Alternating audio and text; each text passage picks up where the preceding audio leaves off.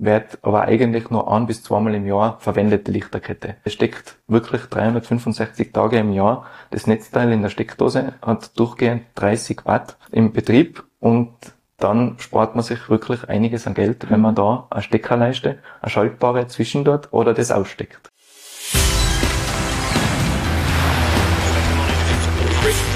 Gut zu wissen. Der Erklärpodcast der Tiroler Tageszeitung. Hallo, ich Vanessa Grill begrüße euch herzlich zu einer weiteren Folge von Gut zu wissen. Die Temperaturen sinken und die Heizungen laufen auf Hochtouren. Doch macht das eigentlich Sinn? Wie heize ich richtig, um Kosten und Energie zu sparen? Wie entdecke ich heimliche Verbraucher zu Hause?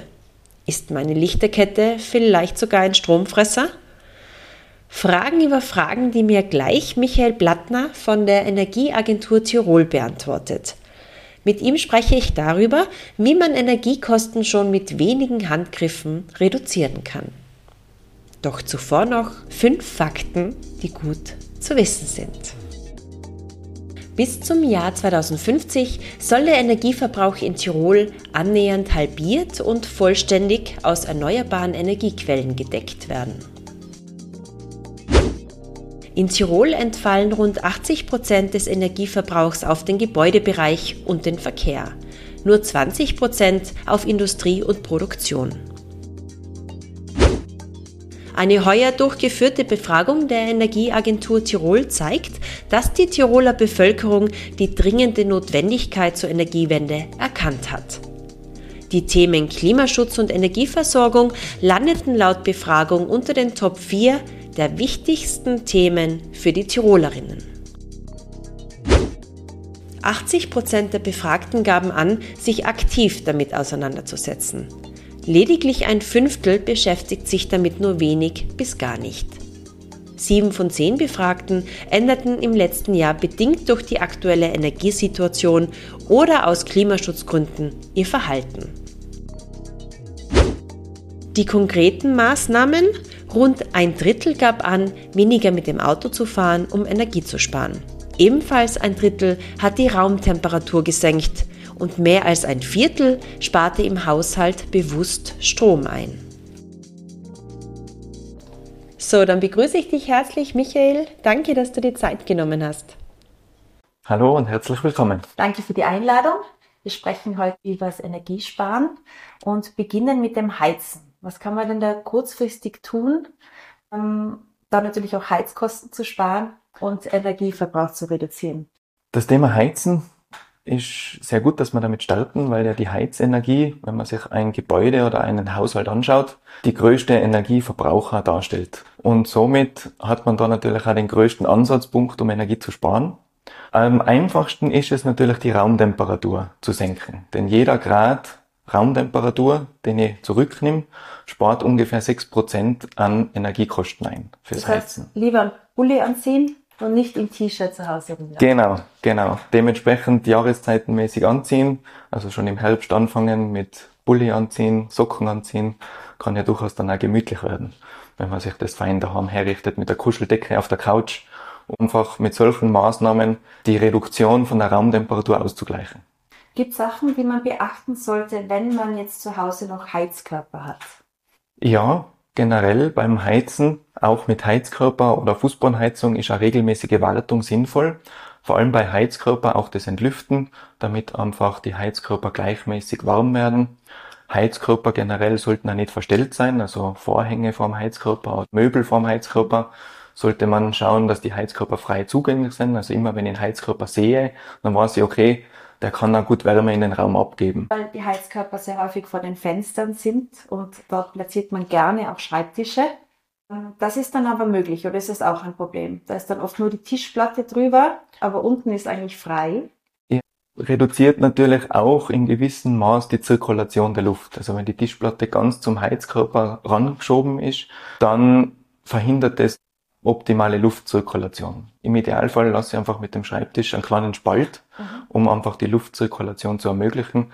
Weil warme Luft nach oben aufsteigt. Genau. Und dann verteilt sich das besser im Raum. Beim Entlüften kann man das selber machen oder muss man sich da immer einen Profi holen? ist teilweise selber möglich. Also es gibt den Lüftungsschlüssel und einfach den Heizkörper kurz entlüften, bis das Heizungswasser kommt und dann wieder zudrehen und das ist erledigt. Bei der Fußbodenheizung gibt es da auch noch spezielle Dinge zu beachten?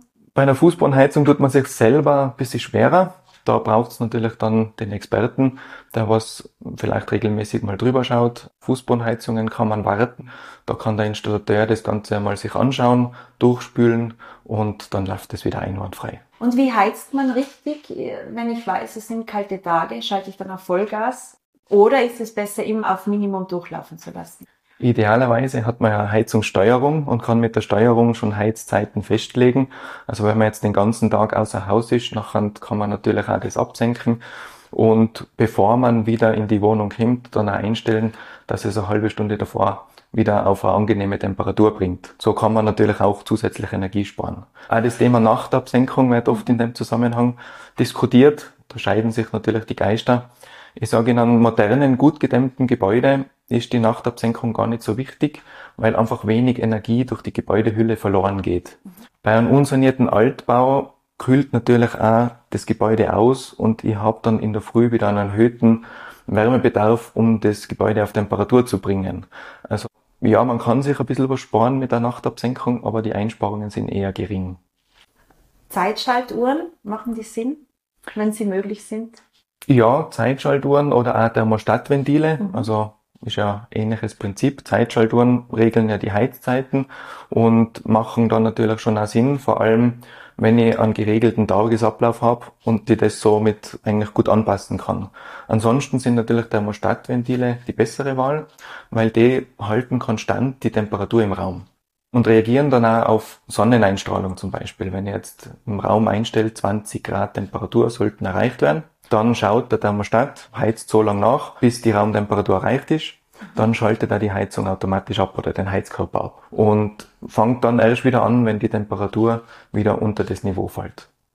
Ist das auch möglich bei Heizkörpern? Ja, bei Heizkörper auch möglich. Man muss halt im Einzelfall dann prüfen, wie alt ist der Heizkörper, kann der mit dem Thermostat was anfangen oder nicht, geht die Regelung, aber grundsätzlich sollten eigentlich alle Heizkörper auch nachrüstbar sein mit Thermostatventile. Wie heizt man denn richtig, wenn man einen Holzofen hat? Richtiges Heizen mit Holz ist natürlich ganz ein spezielles Thema, denn durch das falsche Heizen entstehen ja auch viele unerwünschte Nebenprodukte wie Feinstaub mhm. und Belastung für die Umwelt. Das sollte man ja grundsätzlich vermeiden. Von dem her ganz wichtig, schon beim Anzünden und beim Herrichten vom Holzofen, Kachelofen oder sonstiges, darauf zu achten, dass möglichst schnell es Feuer entsteht im Brennraum. Also idealerweise Holz reinschlichten und von oben nach unten anzünden. Mhm. Also früher hat man ja gern gemacht, unten klassisch Papier zusammengekriegt, genau. dann so klein aufgeschichtet und so. Das ist eigentlich der falsche Weg, weil da behindert sich das Feuer selber beim Verbrennen und man erreicht relativ langsam die optimale Brenntemperatur und den optimalen Abbrand. Und wenn man das Ganze von oben anzündet, geht das viel schneller und ist natürlich auch dementsprechend sauberer in der Verbrennung und effizienter. Holz oder Briketts? Das macht wenig Unterschied. Mhm. Je nachdem, wie man es jetzt im, in der Wohnung, im Haus hat. Holz hat natürlich eine andere Energiedichte als die Briketts. Die Briketts haben viel mehr Energie drinnen gespeichert und da muss man halt immer aufpassen, wie groß ist der Raum, wie viel lege ich in den Brennraum. Bei den Briketts brauche ich dann tendenziell weniger, um die gleiche Temperatur zu erreichen. Mhm. Und beim Holz muss ich vielleicht öfter mal nachlegen. Das gleiche auch mit der Verfügbarkeit. Was habe ich Möglichkeiten, mehr wo zu beschaffen? Mhm. Spielt natürlich auch immer für den Einzelnen eine große Rolle und kann man individuell anpassen. Dann gibt's einige, die so kleine Elektroradiatoren haben und sich die herstellen, wenn sie sich einfach kurz aufwärmen wollen. Ja, das ist ja ganz ein schwieriges Thema, denn das Heizen mit Strom ist natürlich die teuerste Art zu heizen. Also Strom kostet im Vergleich von den Energieträger einfach die Kilowattstunde am meisten und dementsprechend zahlt man dann auch mehr. Der Vorteil ist natürlich, ich kann es wirklich punktgenau anpassen. Also ich sag, wenn ich jetzt ganz kurz ins Bad gehe und das Bad nicht generell temperiert habe, kann ich natürlich mit so einem Heizstrahler relativ schnell Wärme erzeugen, ohne großen Aufwand. Generell Elektroheizung, also Heizstrahler, ist eher kritisch zu betrachten, weil einfach die anderen Heizsysteme wesentlich günstiger und effizienter sind vom Betrieb. Also da muss man halt immer abwägen, was an wichtig ist oder wo auch die eigenen Bedürfnisse sind, man das wirklich nur gezielt und gerichtet einsetzt. Und nicht als Systeme. Ersatz. Genau. Dann bleiben wir bei den allgemeinen Dingen im Wohnraum. Was ist denn beim Lüften zu beachten? Ja, Lüften ist ja einerseits wichtig, damit man einfach eine frische Luft ins Zimmer bringt, für die Gesundheit wichtig und dementsprechend natürlich im Winter trotzdem notwendig. Und da sollte man einfach auf das richtige Lüften achten, die richtige Dauer. Und da ist natürlich das Querlüften gegenüber dem Klipplüften zu bevorzugen. Was man in der Beratung aufzieht, dass im Schlafzimmer auch das Fenster gekippt ist. Mhm. Und dann Tag ist ja meistens niemand im Schlafzimmer. Da kann ich das Fenster ja zumachen. In der Nacht ist natürlich wieder anders, weil da liegt man drin die ganze Nacht und da ist natürlich anders zu bewerten. Aber ich sag grundsätzlich fünf Minuten Stoßlüften oder zwei bis drei Minuten Querlüften reichen aus, um einmal das ganze Luftvolumen im Raum auszutauschen und halten somit auch den Energieverbrauch für die Lüftungsverluste am geringsten. Es ist ja auch beim gekippten Fenster ja nicht nur das Problem, dass da permanent natürlich warme Luft hinausgeht, sondern auch, dass da die Wände drumherum auskühlen, was, glaube ich, auch zu Schimmelbildung führen kann. Genau, generell halte Wand begünstigt natürlich auch die Schimmelbildung, muss nicht einmal 100% Luftfeuchte haben, sondern die Raumluftfeuchte reicht dann oft schon aus, weil einfach durch die kalte Wand kühlt sich die Luft ab und dann kann es passieren, dass sich Feuchtigkeit auf der Wand absetzt und auch Schimmelbildung entstehen könnte. Haben Jalousien auch einen Effekt? Ja. Auch im Winter meine ich, im Sommer ist schon klar, ja. Ja, im Winter vor allem in der Nacht, wenn man sowieso draußen dunkel ist oder auch nicht raussehen kann. Mhm ein Rollo hat natürlich den besten Effekt, lasst man komplett runter und erzeugt einen zusätzlichen Luftpuffer vor dem Fenster, der nochmal wärmedämmend wirkt. Das heißt, mhm. es geht nochmal ein bisschen weniger Energie verloren. Und wenn ich das konsequent mache, jeden Abend einfach alles zumachen, kann ich mir so einiges an Energie wieder einsparen. Dann würde ich gerne mit dir einen kleinen Rundgang in der Wohnung oder im Haus machen. Wir gehen zuerst in die Küche und du sagst uns dann, wie man da den Energieverbrauch optimieren kann. In der Küche, da stehen viele Elektrogeräte. Beginnen wir mit dem Kühlschrank. Der Kühlschrank ist natürlich essentiell. Also oft auch mit Gefrierfach kombiniert und dementsprechend gibt es da auch mehr Möglichkeiten, Energie zu sparen. Erste Möglichkeit, die Einstellung überprüfen. Welche Temperatur ist wo im Kühlschrank eingestellt? Einerseits im Gefrierfach, andererseits das normale der normale Kühlschrank. Was wäre die optimale Temperatur? Je nachdem, was drinnen gelagert ist, gibt es ja da unterschiedliche Angaben. Also es gibt ja da 0 Grad Zonen, beziehungsweise dann auch so 5 bis 6 oder 7 Grad. Und das hängt immer davon ab, welche Lebensmittel wo gelagert sind. Aber da auf keinen Fall zu niedrig einstellen, denn je höher ich die Temperatur wähle, desto geringer ist dann da der Energie. Aber man kann ja meistens nicht jedes Fach einzeln einstellen. Genau, das stimmt. Und da einfach schauen, was ist überwiegend drinnen und dann eine Durchschnittstemperatur wählen. Idealerweise so 6 Grad sollten mhm. ausreichend sein. Drunter nur in Ausnahmefällen. Mhm. Auch bei Tiefkühltruhe oder Gefrierfach. Am schlechtesten ist natürlich, wenn ich auf Permafrost gehe. Minus 30 Grad drinnen brauche ich ja in den wenigsten Fällen. Da reicht natürlich auch minus 15 Grad vollkommen aus. Dann kommen wir zum Herd.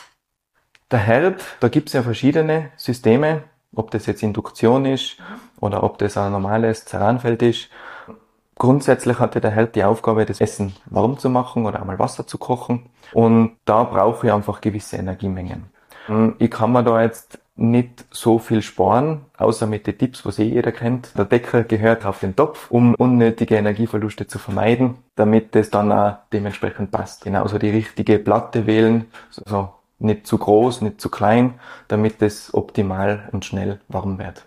Beim Backrohr vorheizen oder nicht vorheizen? Normalerweise braucht das nicht.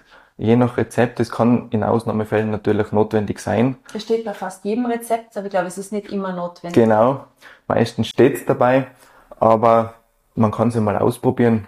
ob es wirklich notwendig ist, vielleicht im Zweifelsfall dann auch ein bisschen länger einfach drinnen lassen und dann auch beim Ausschalten wieder ein bisschen früher ausschalten und die Nachwärme noch nutzen. Und ich sage, im Winter ist jetzt das eher weniger das Thema, weil da kann ich ja dann auch die Wärme fürs Heizen verwenden, auch wenn jetzt Strom das teuerste ist. Aber im Sommer sollte ich natürlich vermehrt dann drauf achten. Mhm.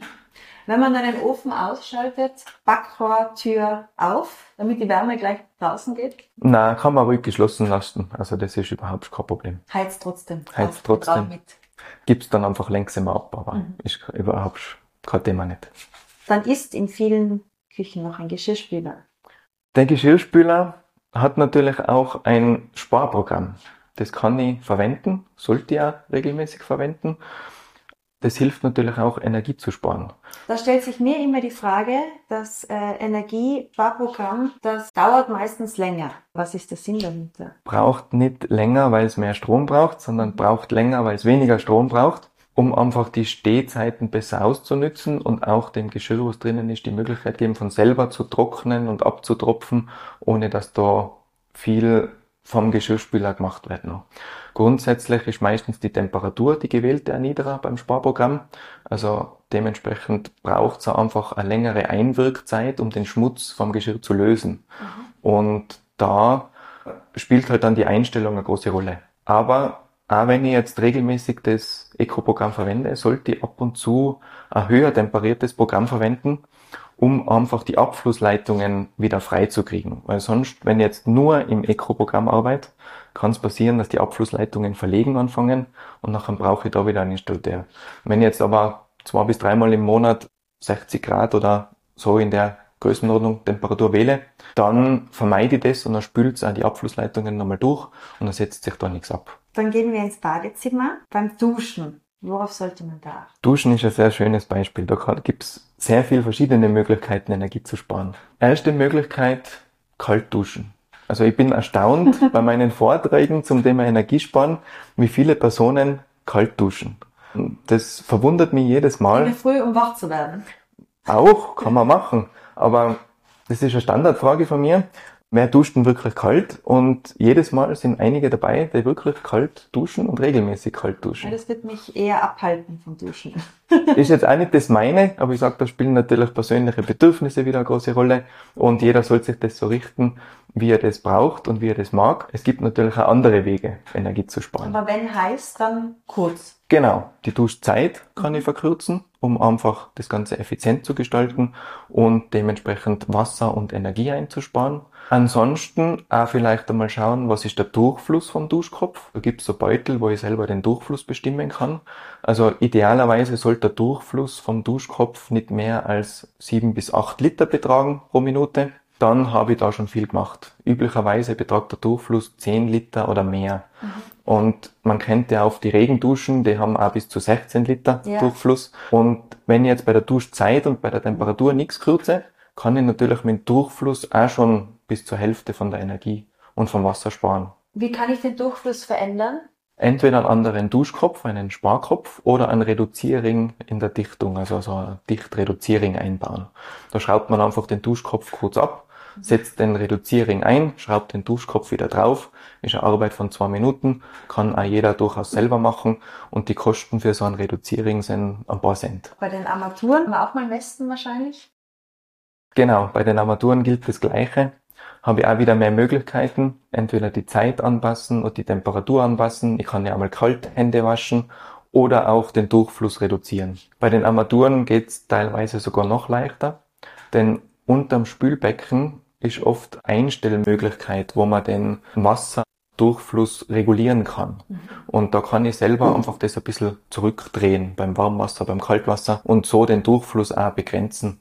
Und das ist eigentlich die einfachste Möglichkeit, das schnell anzupassen. Dann kommen wir zur Waschmaschine. Also die Waschmaschine, ähnlich wie der Geschirrspüler, Sparprogramme verwenden, schauen, dass man sie voll belädt oder nach Programmwahl belädt und dementsprechend da wirklich von der Dosierung vom Waschmittel drauf achten, also auch wieder ressourcenschonend denken. Ja. Wenn man die Eco-Programme bei der Waschmaschine ja. einschaltet, dann äh, auch wieder ab und zu dann doch in einem heißen Programm waschen. Ist das dasselbe wie beim Geschirrspüler, dass die Leitungen dann auch wieder durchgespült werden? Ist jetzt bei der Waschmaschine nicht ganz so wichtig, weil mhm. der Schmutz anders ist. Okay. Also die Kleidungsstücke Sparprogramme dauern natürlich auch wieder länger, weil einfach längere Einweichzeit ist, um den Schmutz besser zu lösen bei kleineren Temperatur.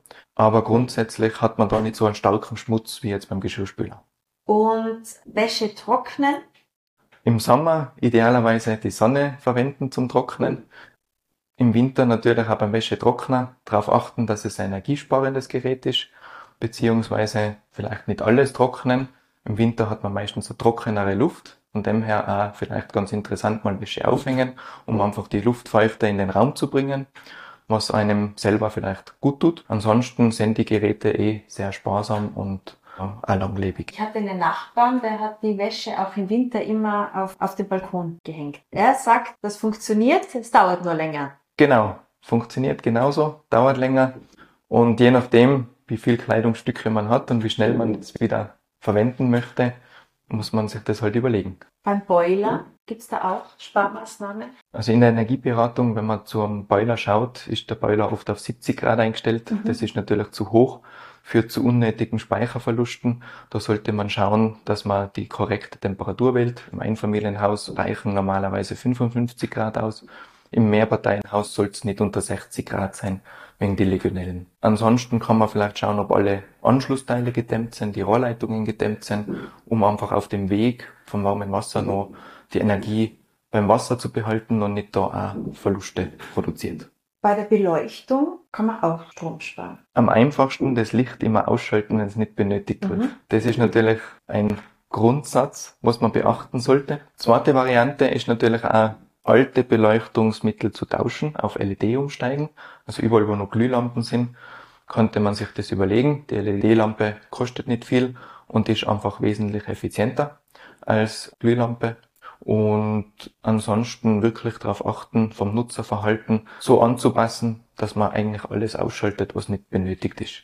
Dass man alles ausschaltet, ist das Stichwort für die nächste Frage. Elektrogeräte wie Fernseher oder PC stehen häufig auf Standby. Sollte man die, wenn man sie nicht benötigt, ganz ausschalten, ausstecken? Genau. Homeoffice, Arbeitsplatz, Fernsehgeräte, Multimediastation, idealerweise ausstecken oder Strom freischalten. Mhm. Es gibt ja die kleinen schaltbaren Steckerleisten. Die sind natürlich ideal geeignet, um die komplette Homeoffice-Station unter einmal auszuschalten und bei Bedarf wieder mit einem Schalter einzuknipsen, ohne dass ich fünf Stecker rein und rausstecken muss. Von dem her überall alles, was nicht benötigt wird, wirklich raus aus der Steckdose. Vielleicht auch wieder ein kurzes Beispiel aus der Energieberatung. Eine Lichterkette wurde im Raum installiert, steckt das Netzteil in der Steckdose und wird aber eigentlich nur ein bis zweimal im Jahr verwendet, die Lichterkette zu besonderen Anlässen, ein bisschen Stimmung erzeugen. Und dann haben wir mit einem Strommessgerät gemessen, ja, den Beibetrieb von 30 Watt durch das Netzteil. Und solche Sachen sind natürlich schön, wenn man das aufzeigt und dann sagen kann, ja, das steckt wirklich 365 Tage im Jahr. Das Netzteil in der Steckdose hat durchgehend 30 Watt im Betrieb und dann spart man sich wirklich einiges an Geld, wenn man da eine Steckerleiste, eine schaltbare zwischen dort oder das aussteckt. Ladekabel, die an der Steckdose hängen zum Beispiel, fressen auch Strom. Aber jetzt nicht verallgemeinern. Die modernen Ladekabel oder die neueren Geräte haben einen sehr geringen oder fast gar keinen Standby-Betrieb mehr. Und die älteren Modelle können das durchaus haben, auch wenn jetzt kein Handy dran steckt, sondern ja. nur das Gerät drin steckt. Vielleicht einmal ein Strommessgerät ausleihen oder ans anschaffen. Die Kosten für Strommessgeräte sind überschaubar. Wenn ich da mal eine Woche lang ein Strommessgerät dazwischen schalte, dann kann ich mir sicher sein, okay, das braucht Strom oder das braucht keinen Strom. Das heißt, so kann man dann auch Stromfresser erkennen. Genau. Also wirklich mit offenen Augen durch die Wohnung, durchs Gebäude gehen, schauen, was steckt alles an der Steckdose und im Zweifelsfall wirklich einmal messen mit einem Strommessgerät und dann herausfinden, ja, ist das jetzt viel, ist das wenig, braucht es Standby, hat das kein Standby und so kann ich dem Ganzen ein bisschen auf den Grund gehen. Das ist nicht zu teuer, hast du gesagt, aber du hast auch davon gesprochen, dass man sich das ausleihen kann. Wo kann man sich denn ein Strommessgerät ausleihen? Eventuell bei der Gemeinde, bei Energieversorgern oder man schafft sich selber eins an und ich glaube, so ein Strommessgerät kostet circa 20 Euro, also sehr überschaubar. Hast du vielleicht ein Beispiele, wie viel man sich mit Maßnahmen, über die wir gerade gesprochen haben, sparen kann? Wir bei der Energieagentur haben uns zwei konkrete Fälle angeschaut. Einmal ein Einfamilienhaus mit vier Personen und einmal eine Wohnung mehrgeschossigen Wohnbau mit zwei Personen und haben da auch konkrete Zahlen hinterlegt, mit welcher Maßnahme wie viel Euro man sich durchschnittlich im Jahr einsparen könnte. Mhm. Die Broschüre oder die, das Infoblatt ist kostenlos bei uns verfügbar, kann sich jeder downloaden. Danke. Gerne. Gefällt euch unser Gut zu wissen Podcast? Dann teilt ihn, liked und bewertet ihn in eurer App. Das war Gut zu wissen, der Erklärpodcast der Tiroler Tageszeitung.